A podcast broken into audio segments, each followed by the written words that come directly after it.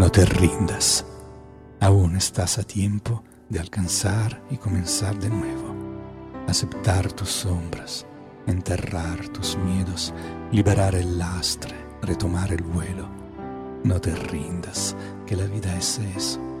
Continuar el viaje, perseguir tus sueños, destrabar el tiempo, correr los escombros y destapar el cielo. No te rindas, por favor, no cedas. Aunque el frío queme, aunque el miedo muerda, aunque el sol se esconda y se calle el viento, aún hay fuego en tu alma, aún hay vida en tus sueños. Porque la vida es tuya y tuyo también el deseo. Porque lo has querido y porque te quiero. Porque existe el vino, el amor, es cierto porque no hay heridas que no cure el tiempo. Abrir las puertas, quitar los cerrojos, abandonar las murallas que te protegieron, vivir la vida y aceptar el reto, recuperar la risa, ensayar un canto, bajar la guardia y extender las manos, desplegar las alas e intentar de nuevo celebrar la vida y retomar los cielos. No te rindas, por favor, no cedas, aunque el frío queme, aunque el miedo muerda, aunque el sol se ponga y se calle el viento, aún hay fuego en tu alma, aún hay vida en tus sueños, porque cada día es un comienzo nuevo esta es la hora y el mejor momento, porque no estás solo, porque yo te quiero.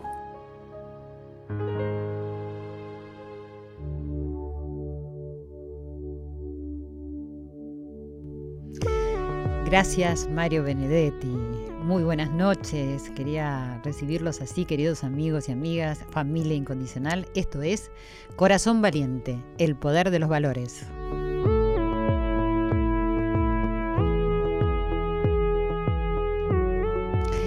Soy Silvia Pérez y junto a mi querida Irene Rost, Ale Segade y Fabián Panisi les damos la bienvenida a este encuentro de cada viernes acá en nuestra casa, en Radio Nacional, la radio de todos. Siempre a los seguros como debe vivir uno, no estarás pensando en soñar.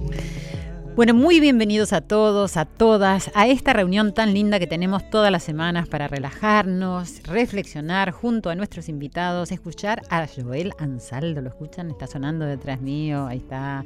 Y para pasar un rato ameno, animándonos a la introspección, a calar hondo lo más profundo de nuestros corazones, desde las realidades más diversas, pero siempre apuntando al lado B de las noticias. Sí, para descansar de las abrumadoras noticias que nos instan una y otra vez los medios de comunicación, estamos aquí, aquí para recordar que hay muchas otras realidades para enfatizar, que colaboran a no rendirnos, como dice nuestro querido Benedetti, hacer que la vida valga la pena ser vivida, aún con todo lo que está sucediendo. Sí, para indagar cuánto del cambio que queremos depende de la gente misma, depende de nosotros mismos. Y hablando de eso, se me ocurre reflexionar hoy acerca del esfuerzo y de la perseverancia y de no rendirnos, como dice nuestro poeta. En tiempos difíciles, sí, aunque cuando digo esto me pregunto, ¿habrá habido tiempos sin dificultades? No creo, ¿cierto? Entonces el punto de partida es que la dificultad es parte del camino, con lo cual habría que prepararse para atravesarla, vivirla y trascenderla. Y ya sé que es muy fácil decirlo, las palabras son fáciles y que no es lo mismo experimentarlo. Pero yo creo que compartiendo historias y vivencias, vamos comprendiendo que a todos nos pasan cosas parecidas, ¿vieron? Dentro de distintos escenarios, por supuesto, algunos con más carencias, lamentablemente, que otros, pero quizás todos buscando esa palabra tan indefinible como es felicidad, bienestar, amor, compartir, por ejemplo. Para mí perseverar es el gran desafío cuando en este mundo actual parece que todos corremos, corremos, corremos y no sabemos detrás de qué, ¿no es cierto? Queremos todos ya. Y cuando no se consigue, ahí es el momento en que viene el sufrimiento. La perseverancia quizás necesite de momentos de reflexión, de creatividad, que me parece a mí que solo van a llegar cuando podemos parar esa máquina de pensar que vive ahí adentro de la mente, de la cabeza, y le damos un poquito de reposo. Y también aceptar, aceptar, sin que esto quiera decir que tenemos que resignarnos, no, aceptar lo que va ocurriendo en los procesos. Me parece que la aceptación es clave para ver más allá del momento, de lo que está sucediendo, como entender que después de cada tormenta llega la calma, ¿no? Inclusive de la peor de las tormentas. Siempre que llovió, paró. Eso decía mi querido Negro Olmedo. Y para afrontar todos estos retos, a mí me parece clarísimo que hay que tener dos cualidades, dos valores fundamentales. Ser valiente, que esto no quiere decir que no hay que tener miedo, sino precisamente saber enfrentarlo. Y el otro es la autoconfianza. Es decir, confiar, confiar en que somos capaces de enfrentar esos temores. Y tal vez sean estas las oportunidades para poder descubrirnos a nosotros mismos, para poder encontrar quiénes somos y qué queremos. Porque las situaciones difíciles es cuando más se aprende, no solo de uno mismo, sino también de los demás. Pero bueno, todos tropezamos, eso es verdad, con las dificultades, ya que el camino no es parejo, no es lisito, y a lo mejor si fuera así no aprenderíamos de nosotros, ni de los demás, ni de las vivencias, no creceríamos, no evolucionaríamos, así que al tropezar, eso sí, hay que levantarse, porque si no, nos van a pisar. Ya mismo te invito a relajarte, a percibir cómo entra y sale el aire por tus fosas nasales y en esa calma que da a respirar nos damos cuenta que estamos vivos, capaz que escuchamos el latir del corazón y recordamos que estamos acá para abrir nuestros corazones y entregarnos y aprender todos juntos. Les recuerdo mis redes sociales, es arroba nacional AM870 Arroba Silvia Pérez OK es la cuenta de Instagram y de Twitter. También me puedes seguir en mi fanpage, que es Silvia Pérez Sitio Oficial. Nos puedes escuchar en radionacional.com.ar y bajarse el podcast. Si todavía no te lo bajaste, esa aplicación que es fabulosa para poder escuchar todos los programas de radio en los momentos que quieran. O si están ahí frente al televisor y tienen cablevisión, canal 955. O si tenés DirecTV, canal 976. Gracias a todos por los comentarios, por estar atentos, por estar siempre ahí presentes, que me hacen estar a mí presentes y estar acá fortaleciendo los lazos de nuestra familia. Vamos a ir una pausa antes de presentarles a nuestro invitado con esta frase que dijo Mahatma Gandhi. Nuestra recompensa se encuentra en el esfuerzo y no en el resultado. Un esfuerzo total es una victoria completa. Corazón Valiente, con la conducción de Silvia Pérez. Continuamos en esta noche de viernes, que siempre es tan agradable en esta cita que tenemos con todos ustedes, y con un invitado tan especial, tan lindo, tan lindo porque mira lindo, porque no somos eh, amigos, somos compañeros, somos este, actores. Él es Mauricio Dayub, actor y director de teatro. Protagoniza en este momento El Equilibrista, un espectaculazo, que se presenta en el Chacarerian todos los lunes y martes a las 21 horas están agotadas las entradas, quiero decirles, así que si quieren comprar tienen que ir bien anticipado. Participará en la serie sobre Diego Maradona y hace nueve años que forma parte de Toc Toc, donde seis pacientes que padecen trastorno obsesivo compulsivo, TOC, justamente, aguardan en la sala de espera de la consulta la llegada de un psiquiatra con el fin de solucionar sus problemas. Bueno, etcétera, etcétera, etcétera, porque no quiero perder más tiempo. Estamos acá con Mauricio. Mauricio, muchísimas gracias. Hola Silvia, no, por favor. Un placer que estés acá, un honor por tanto talento, por tanta bondad que tenés cuando mirás, cuando saludás, y que es verdad lo que digo, porque no somos amigos, hemos tenido algunos encuentros nada más en los teatros, y siempre valoré eso, y este programa se trata de eso. Muchas gracias. No, es la verdad. ¿Cómo te encuentras este momento de tu vida en lo profesional tan lleno de trabajo y además con tantas satisfacciones eh, con El Equilibrista, que es una obra que me gustaría que me cuentes mucho de dónde sale, que hace que... la recomiendo muchísimo porque te llena de, emoción, de, ver tanta creatividad que te sorprende, de ver tu destreza física, tu talento como actor, no sé. Miles de cosas que te podría decir, pero bueno, no estoy acá para hacer el programa halagándote, sino para decirle a la gente que vayan a verlo. ¿Cómo es tu presente con esa satisfacción laboral y, personalmente? Eh, mira, eh, estoy muy contento. Te podría decir que mi, mi alegría, mi felicidad tiene sus limitaciones porque me gustaría vivir en un mundo que coincida con, mis cosas, con, cómo me va, pero bueno, no, siempre todo es, posible, este, así que trato de disfrutarlo porque son cosas muy buscadas, muy deseadas, en general este, las alegrías que tengo eh, tienen que ver con, cosas que, preparé antes, yo siempre digo que el futuro está hecho de un montón de presentitos y yo creo que uno tiene que, planear y trabajar en función de cosas que quiere que le pasen para que esas cosas en algún momento le pasen y uno las advierta, porque si no, yo creo que muchas veces pasan y uno está distraído en otras cosas y no, no alcanza a advertirlo. Ahora, esto que me estás diciendo ¿Es de ahora o es de siempre? Porque viste que a medida que va pasando el tiempo y vamos madurando, vamos encontrando esto. Te diría que en, lo profesional o en lo laboral es de siempre y en lo personal eh, es más de los últimos tiempos. ¿Cómo fue tu infancia para que arranquemos ahí? ¿Qué huellas hay en este momento de esa infancia que tuviste? Eh, la tengo siempre muy presente porque, bueno, siempre que escribo, escribo a partir de ahí, siento que la infancia marca mucho y que que es una postal a la que uno le tiene que ser fiel.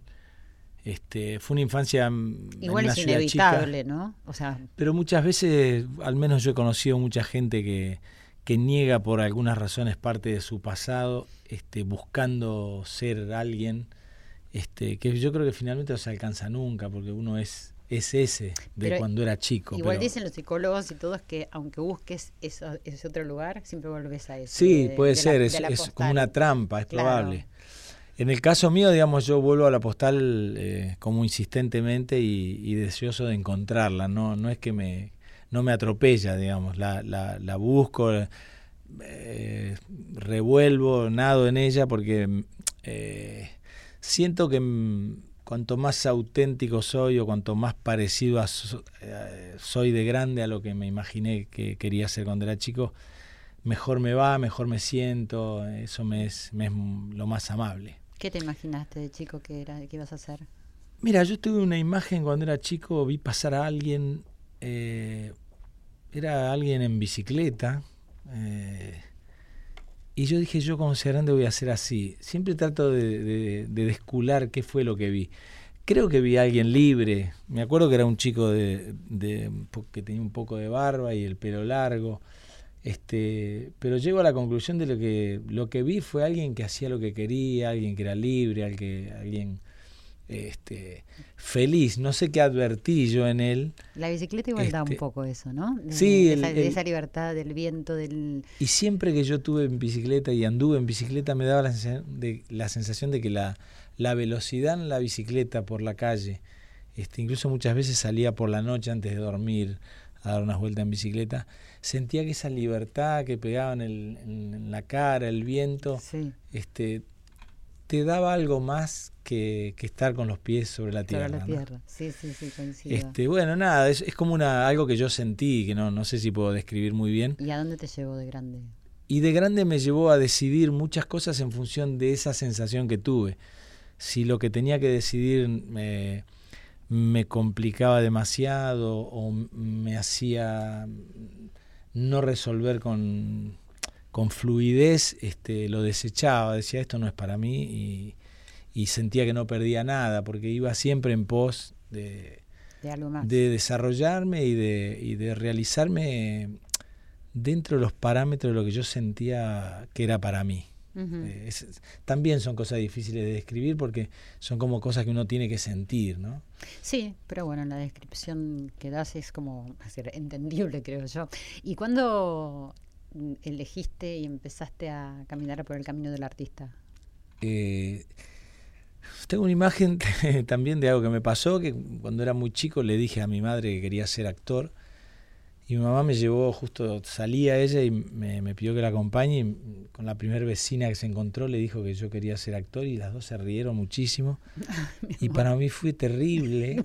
yo dije, nunca más lo vuelvo a decir. ¿Cuántos años tenías? Yo debería haber tenido unos 10 o 11. Este, así que em, empecé a tener eso como un secreto, este, como no compartirlo con nadie. Pasaron los años y creo que a los 13 más o menos vi una película de Oliver Stone que se llamó Melody, que hablaba sobre la, la etapa de, del desarrollo, este, de la adolescencia que me fascinó y empecé a pensar por qué nadie me había convocado para, para rodar esa película, dónde se había filmado, yo quería conocer a esos chicos, yo quería participar de, ese grupo. Qué linda la inocencia, ¿no? del, deseo puro. de, hecho, mirás, me acuerdo haber salido del cine este, y varios días después cada vez que veía una chica con el pelo como lo tenía la protagonista de espalda, me acuerdo de haber corrido a ver si era ella, para encontrarla y decirle a ver a, qué escuela vas, yo quiero ser parte de... Una película. Increíble, increíble, pero me, me pegó mucho.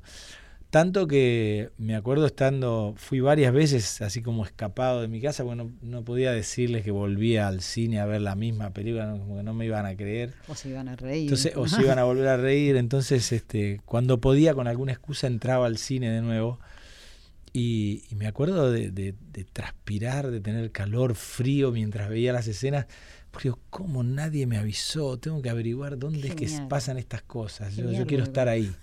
Genial claro, porque además decir de la inocencia, decir al deseo puro, ¿entendés? De algo que querés y que no sabes ni si, es imposible. Si es, Aclaro que vivía en, un barrio de una ciudad muy chica como Paraná, donde lo artístico estaba absolutamente, te diría que a esa, a esa edad en ese momento no había nada o, había... No, y frente a la risa también buena, ¿no? De tu mamá y de, esa mujer, de esa amiga, digo, aún así tener ese sentimiento cuando te sentabas a ver la película, decir, decir ¿qué pasó que no, me avisaron y no me dijeron? Sí, yo creo que mi madre después de, adulto disfrutó mucho mi, mi profesión porque en esa risa había algo de imposible, de increíble, de, mirar lo que se le acaba de ocurrir.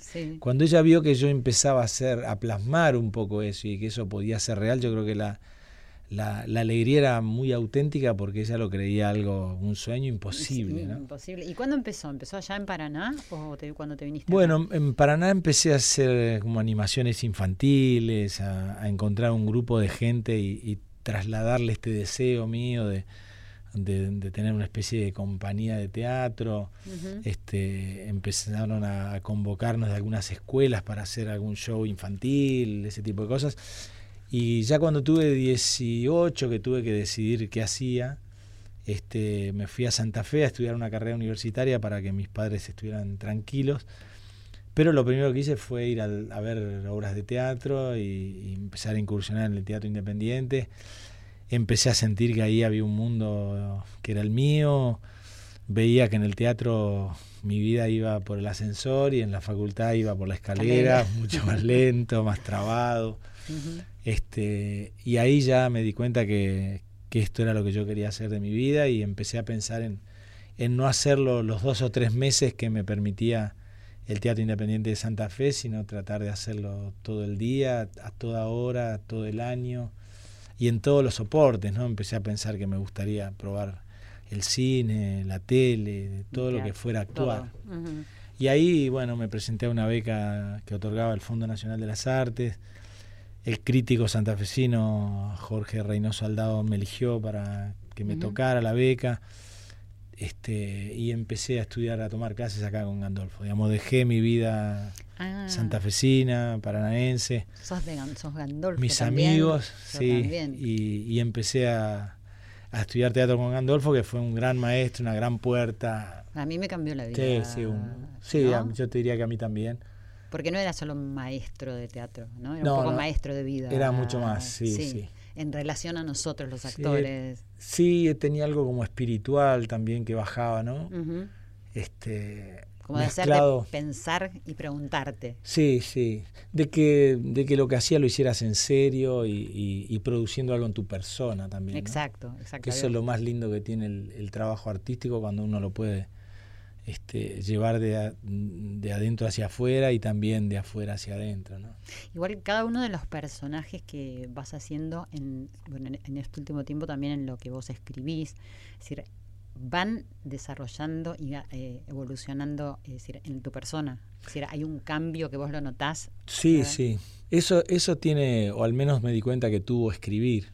Yo durante muchos años quise escribir y no podía sentía un montón y cuando me sentaba, este, desde me empecé a sentar con el papel, después con la compu, eh, siempre era muy poquito lo que podía plasmar y mucho lo que me pasaba dentro. Eh, cuando pude escribir mi primera obra, que fue El Amateur, este, que entre otras cosas eh, apenas estrenado me ternaron con, con Cosa y con Gorostiza para el premio María Guerrero y, gané yo encima, o sea, una cosa. Todos los premios. ¿Querés que escuchemos un audio que tenemos de El Amateur? Sería genial. A ver. Mira, pájaro, si querés hacer algo en la vida, te tenés que cuidar de las mujeres. Ellas no son como nosotros, están hechas de otra manera. Ellas van a los vistes, quieren cosas, cosas de verdad. No, a la mía no las arreglás con los sueños. ¿eh? La mora no es así. ¿y qué tiene de especial, eh? No sé, pero no, es así. Mira, haceme el favor, sacate esa mina de la cabeza. ¿Por qué? Porque nunca te va a dar pelota, nunca. ¿Y qué sabes vos? ¿Qué sabes si, si no me va a dar pelota alguna vez? Lo que pasa es que voy a aflojar, querido, y hay que insistir. Sí, como dice Pocho, el líder del grupo Tentación. El Pocho había compuesto como 15 temas. Lo tocaba por ahí y nadie le daba ni 5 de pelota. Pero la rompió con la ballena recién el tema número 16. Y el Pocho siempre dice, mira si yo aflojaba en el 15. Mira si yo aflojaba en el tema número 15, dice Pocho siempre. Y ahora no lo para nada. Bueno, no me acuerdo bien, pero creo que la otra semana hizo 35 shows la misma noche. Y no era sábado, era lunes. Y de fin de mes. Y jugaba Argentina también esa noche, mira. ¡Ah, Pocho, hijo, bro! Es que tiene un temor entre la mar. La ballena es un temor. ¿Vos escuchaste la ballena? Sí, pájaro, todo el país escuchó la ballena. Nos tienen las bolas cuadradas por la radio. Pero qué tema, ¿no? Es un temón, querido. Sí.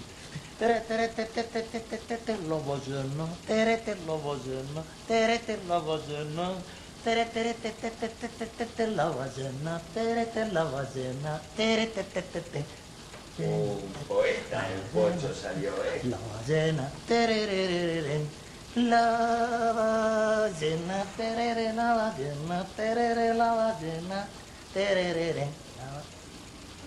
¿Qué? Mira si... ¿Que, que termina de hablar? Mira, mira, si estamos en el... Mira si estamos en el 15. Mira si estamos en el... Mira si... La ballena, la ballena, la ballena, la ballena, la ballena,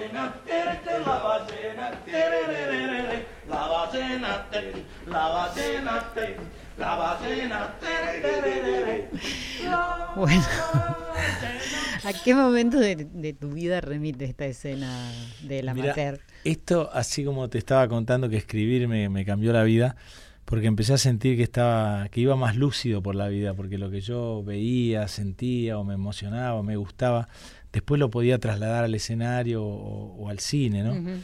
Esto justamente fue algo que me pasó, yo había leído que John Lennon y Paul McCartney decían que habían compuesto este, muchos temas en, y que los tocaban en el primer bar donde los hacían y no les interesaba a nadie. Sí. Y ellos siempre decían, ¿qué hubiera pasado si eso nos hubiera desilusionado y no hubiéramos seguido escribiendo hasta que en aquella cueva famosa la gente nos empezó a escuchar y, nos transformamos en los que nos transformamos? Y a mí me pareció un valor enorme, ¿no? Como lo que tiene la constancia o, la insistencia o, la, convicción. Perseverar, ¿no? Claro, perseverar en lo que uno siente, en lo que uno piensa. No importa lo que pase en ese momento, porque muchas veces, y muchísimas veces hay muchísimos ejemplos de cosas que, el otro no alcanza a ver, que el otro no siente, el otro no, no le da la posibilidad. Y sin embargo un día eh, la humanidad se pone de acuerdo y eso que, que estaba casi oculto pasa a ser como, como fue con los Beatles. ¿no? En este caso, el pájaro y, y, Lopecito, que no tienen ninguna posibilidad de cumplir su sueño, este,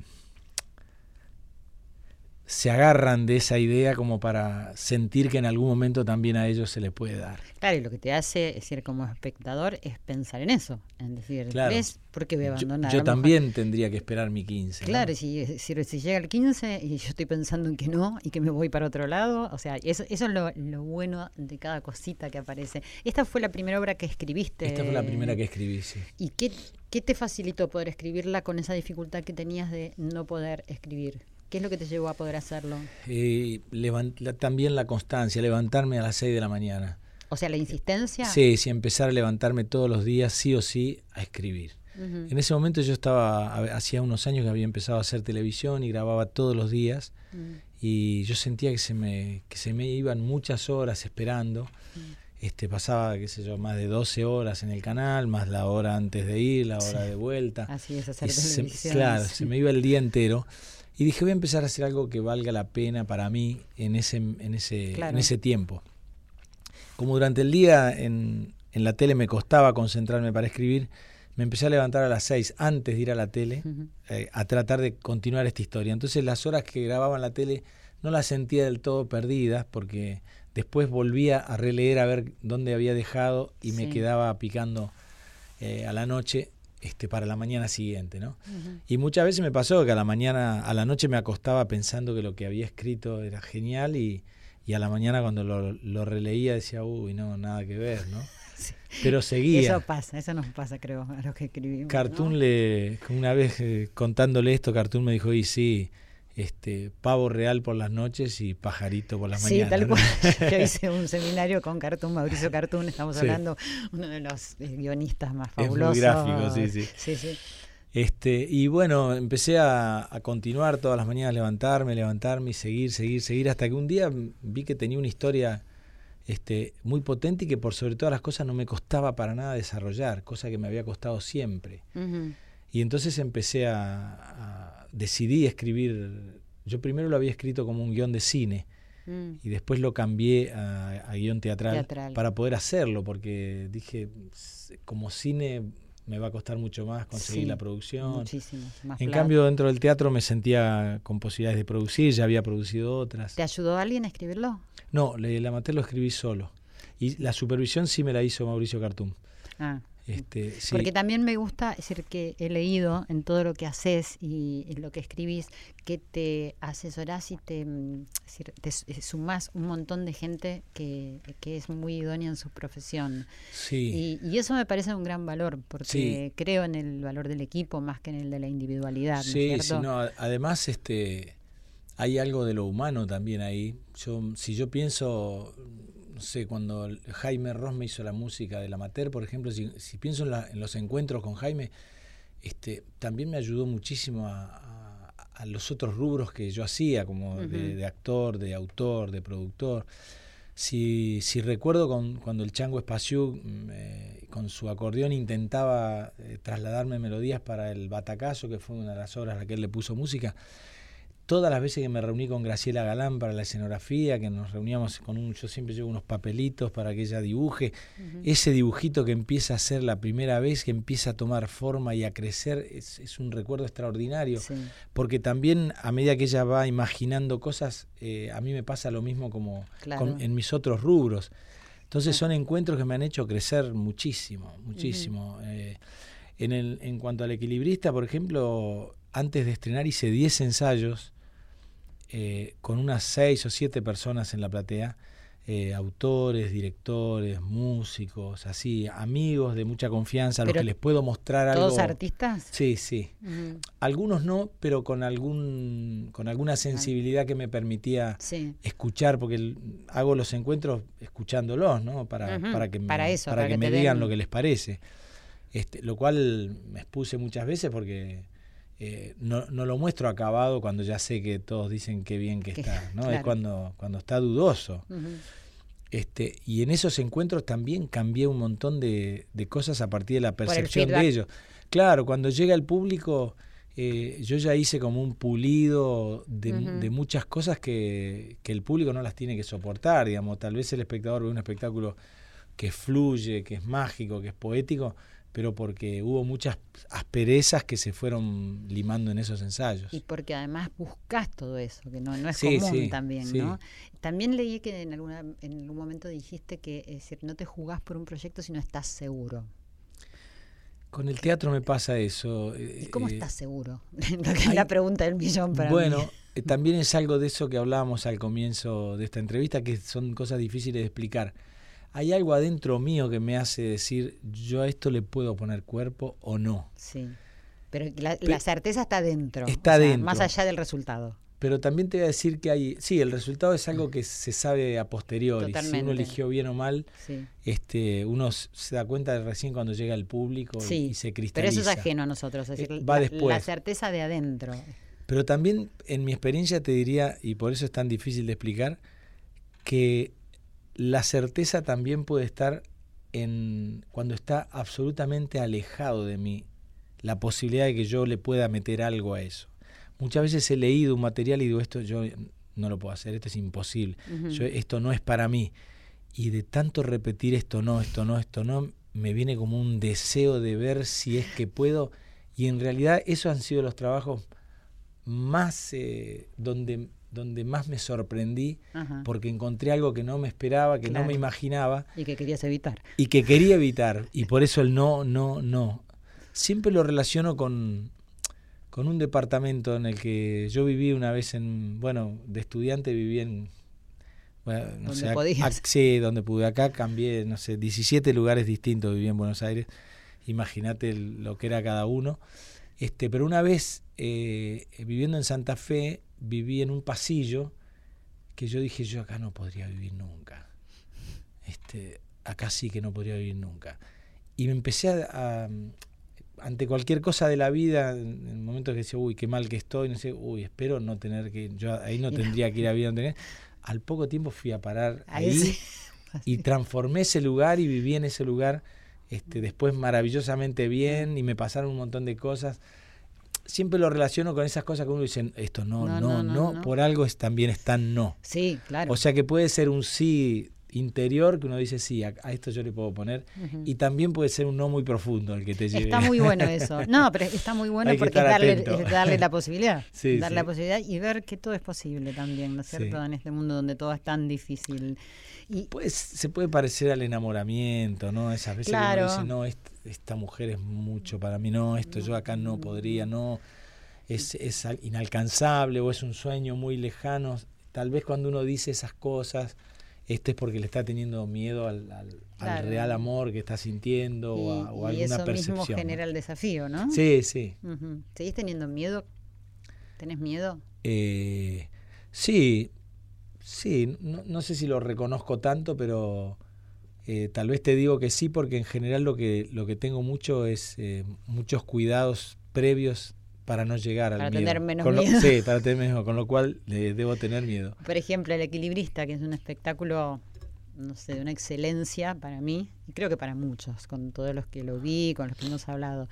Es decir, ¿te generó miedo hacerlo? Es decir, por la respuesta de la gente, por la expectativa de lo que estabas contando. Sí, empecé a sentir y, y me pasa, eh, te diría todas las noches antes de arrancar, eh, cuando tenía que hacer esos ensayos frente a esos amigos, eh, yo decía, esto es como, como un clavadista mexicano, ¿viste? Esos que se paran arriba de la, de la piedra y se tienen que tirar Sí, sí. y tiene que caer muy bien porque Me gusta a mí, ¿eh? Me- igual me gusta a mí ese, Ay, ese sí, riesgo. Y sentía eso, digo, pero a medida que, que empezaba la función y empezaba eh, a caminar el espectáculo, sentí una felicidad enorme de decir, sí, no, y ahora voy a hacer esto y ahora voy a hacer esto otro.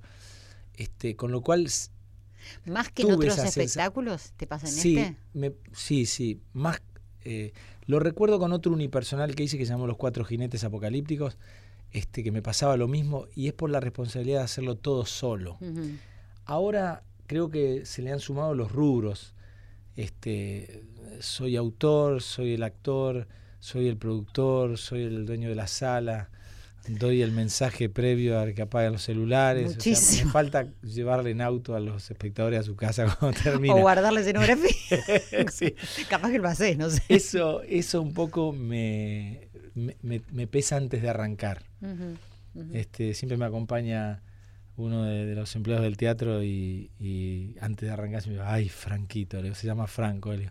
y tengo un suspiro que le digo, ay, Franquito, antes de salir, este que sintetiza un poco esta sensación de que, bueno, hay que animarse, hay que salir. La felicidad después es enorme porque es verdad, como decías, está siendo unánime y, y- Sí, sin duda. Y Y, la sí, gente ya usa agregaste la función esa- del martes sí. porque no la tenías y está agotado. Y, Y la, la gente usa esas palabras así como, como excelencia o como exquisito. sí, Ahora me han que- ofrecido cerrar un festival y hoy, hoy me reuní con, con los chicos con los que hacemos el espectáculo para decirle que tenemos que trabajar en función de eso porque la gente ya viene a ver eso, ¿no? Y eso tiene que estar. No nos podemos equivocar, digamos, no, Es no que eso está. Igual a mí me da la sensación que tenés la, el- es decir, el- la humildad que trasunta en este miedo y en esta preocupación o ocupación constante de que no se pierda esa excelencia que una vez que está, está, de los grandes, ¿entendés?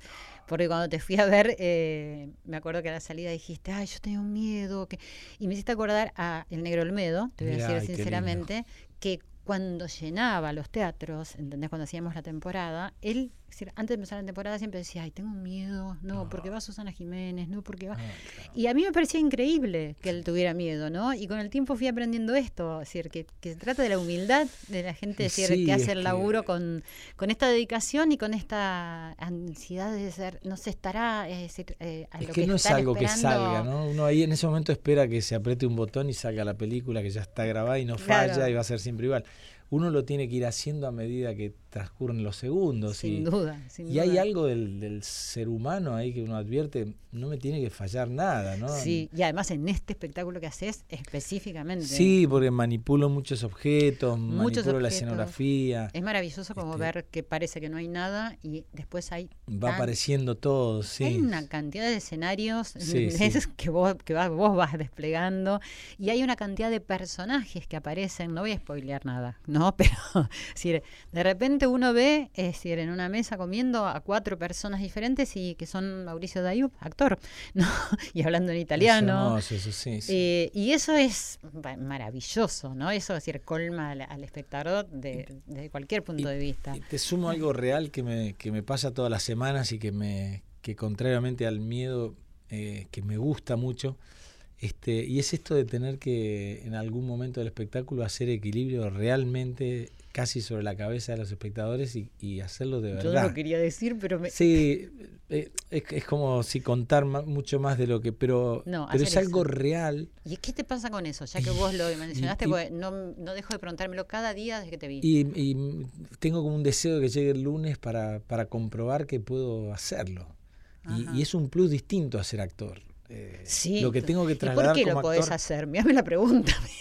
¿Por qué sabés hacer eso? por- y porque lo trabajé y lo practiqué mucho. Eh, yo Para cuando- este espectáculo, ¿no es que lo sabías no, hacer nunca, de antes? nunca, no, no, lo empecé a, fui a ver un maestro este un poco antes de ensayar y le dije, mira, yo quisiera eh, ponerlo en un espectáculo que estoy pensando hacer. ¿Y cuándo lo vas a hacer? Y más o menos dentro de cinco meses. No, me dijo, es imposible, no se aprende en tan poco tiempo, necesita muchas horas de vuelo, me dijo él. ¿Y qué quiere decir? Y que tenés que subirte a la cinta muchas horas al día. Bueno, yo voy a tratar de hacerlo lo más posible. Empecé, te, ¿no? Te dijo no y dijiste vamos por Pero esto. sí, un poco pensando que iba a poder hacerlo mucho, mucho más de lo que de lo que empecé a poder. Me daba cuenta que ir a la plaza, eh, llevar la soga, atarlo, el malacate, este, volver, ducharme, seguir haciendo mi vida. Empecé algunos días no lo podía hacer por tiempo, otros días porque llovía, otros días porque pasaban cosas en el lugar donde lo hacía y no quería que me vieran. eh, Claro. Bueno, y entonces empezó a hacer un problema. Digo, no voy a poder tener las horas de vuelo que él decía. Evidentemente tiene razón, en cinco meses no lo puedo hacer. Y una noche, así desvelado, medio desesperado con esto, vi que en mi propio cuarto tenía dos lugares que son como columnas Eso donde lo podía pensando. agarrar. Mira, pensaba Digo, en tu si casa. yo lo tengo acá, este, puedo hacer todos los días. Claro. Entonces, bueno, tuve que, que pedir permiso a la familia para que cada vez que pasaran por la habitación tuvieran que levantar el pie de un metro diez este, y la aspiradora la pasaran por abajo y Claro. la chica pasara el pie por el otro lado. Claro. Le dije, mira, es por dos meses, denme dos meses, bánquenlo. Era rarísimo porque cada persona que venía decía, ¿y esto qué es? Bueno, bueno, una práctica de mi papá, decía mi hijo. Y empecé a poder subirme apenas me levantaba, eh, después de ducharme, antes de ducharme, cuando volví a trabajar. Y después por una cosa que me había dicho también esta persona, me dijo, el tener espectadores cerca te va a cambiar mucho, te va a dar mucho vértigo.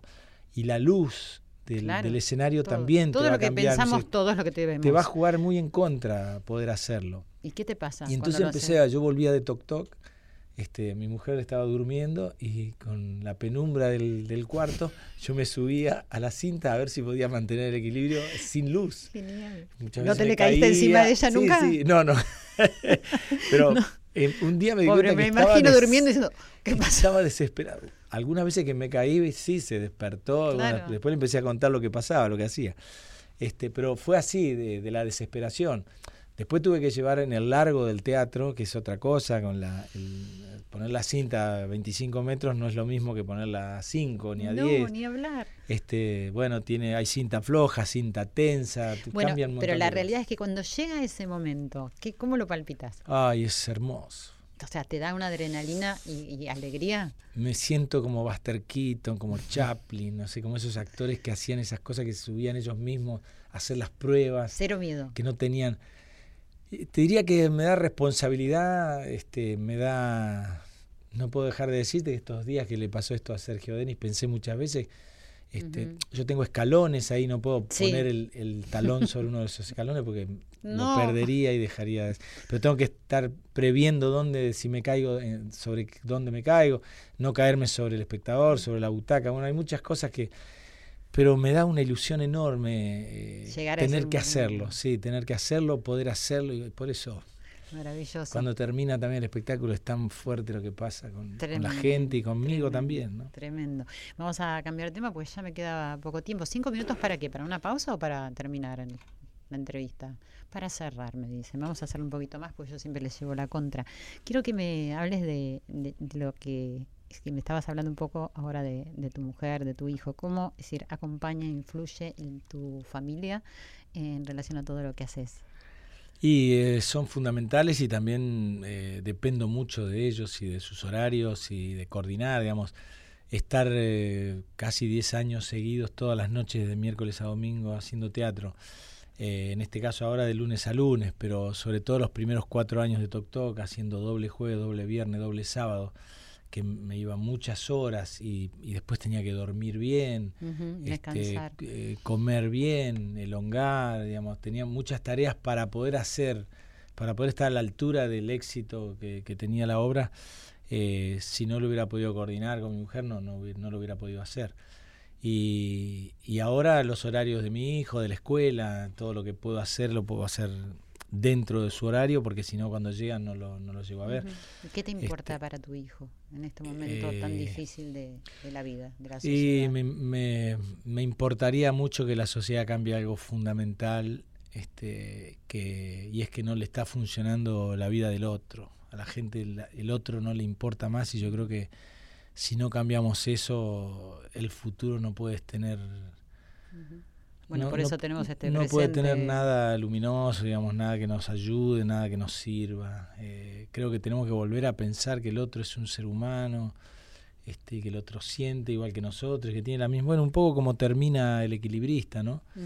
este, despertarlo un poco al mundo, que pareciera que todo lo que nos pasa a nosotros no, no le interesa, ¿no? El mundo sigue avanzando y corren atrás sin enterarse de, lo que nos pasa, ¿no? Y, con tu hijo, ¿hablas esto? ¿Crees en, el, en, esta siembra que se puede hacer desde un hogar? que puedes salir a la escuela donde va él y que puede transmitir con su Yo se lo traslado, sí.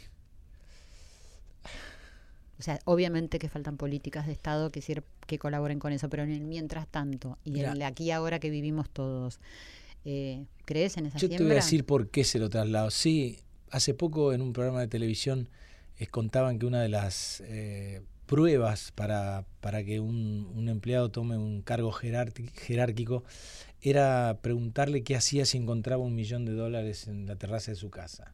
¿Qué, hacía? De acuerdo a lo que el la persona decidía hacer con eso, este, hacían una evaluación para, para aceptarlo o no en el cargo, para saber si estaba en condición o no en el cargo.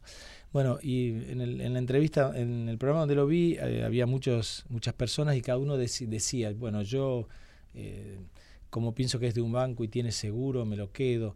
Eh, yo me quedo con una parte que me permita tal cosa y llamo a la policía.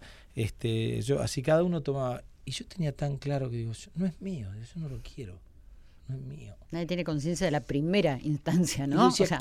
¿por qué yo estoy tan seguro de eso? Y esto lo, que, lo decía mi papá. Digo, yo ¿cómo, ¿cómo me llegó a mí algo que, él no me dijo a mí? No, eh, pero que lo viste. Pero que él, él decía eso siempre frente a cualquier situación. No, no, no es tuyo, ¿para qué lo? No, no, no tenés que agarrar, no es tuyo, no te pertenece. Eh, como esas cosas me han llegado a mí, o como mi padre decía, decía siempre, ante cualquier cosa decía hay que ser derecho y estiraba sus brazos así, siempre así, decía nunca así ni así, movía la mano para un lado para el otro. Esa mano derecha extendida, este, a mí me, lo legó, me quedó. Entonces trato de, de transmitir a mi hijo ese tipo de cosas que son eh, esenciales y que después te ayudan a resolver todo lo demás. Y te ayudan a ser quien sos vos en este momento. Por eso digo que es tan importante lo, lo, que recibimos en la infancia, lo que nos dan nuestros padres, digo, sobre todo los valores, ¿no? Sí, sí. Porque uno va caminando con eso. Sí, yo creo que sin eso la vida es menos buena, es menos mejor. Si bien nunca la vida ha sido lo que, lo que todos esperamos, lo que todos anhelamos, porque no, no hay épocas este, eh, perfectas ni extraordinarias, la vida es mucho mejor con valores a respetar. Sin duda, hay dificultades, ha habido y van a seguir habiendo siempre, y las tenemos que atravesar para poder aprender. Estamos mm. con Mauricio Dayub, a quien le agradezco muchísimo con todo su trabajo que hoy haya venido para que grabemos este programa, porque no tiene ninguna noche libre, pero para que nosotros durante la noche del viernes podamos estar con él reunidos, eh, que me da mucha alegría que esté acá, que le vaya tan bien, porque se lo merece, por tanto esfuerzo, por tanto trabajo y por tanto talento que tiene dentro suyo. Así que muchísimas gracias por haber estado en Corazón Valiente. Un placer, Silvia. Igualmente. Como siempre que nos hemos cruzado en el trabajo. Gracias, igualmente. Estás en Corazón Valiente por Nacional.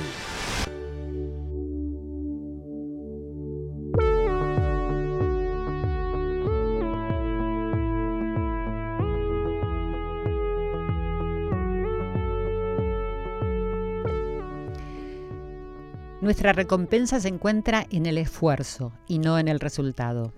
Un esfuerzo total es una victoria completa, dijo Mahatma Gandhi. Así llegamos al final de nuestro corazón valiente, eh, con esta fortaleza que nos reúne cada viernes cuando nos encontramos y que nos hace pensar y reflexionar acerca de qué queremos y quiénes queremos ser. Nos volvemos a encontrar la semana que viene. Les mando un beso a toda la familia que constituimos. Chau. Yo te digo, mi hermano, está permitido equivocarnos. ¿Qué sentido tiene vivir con el temor a no decidir ser y hacer lo que amamos por no intentarlo? No pienses tanto y siente más, es el secreto para avanzar.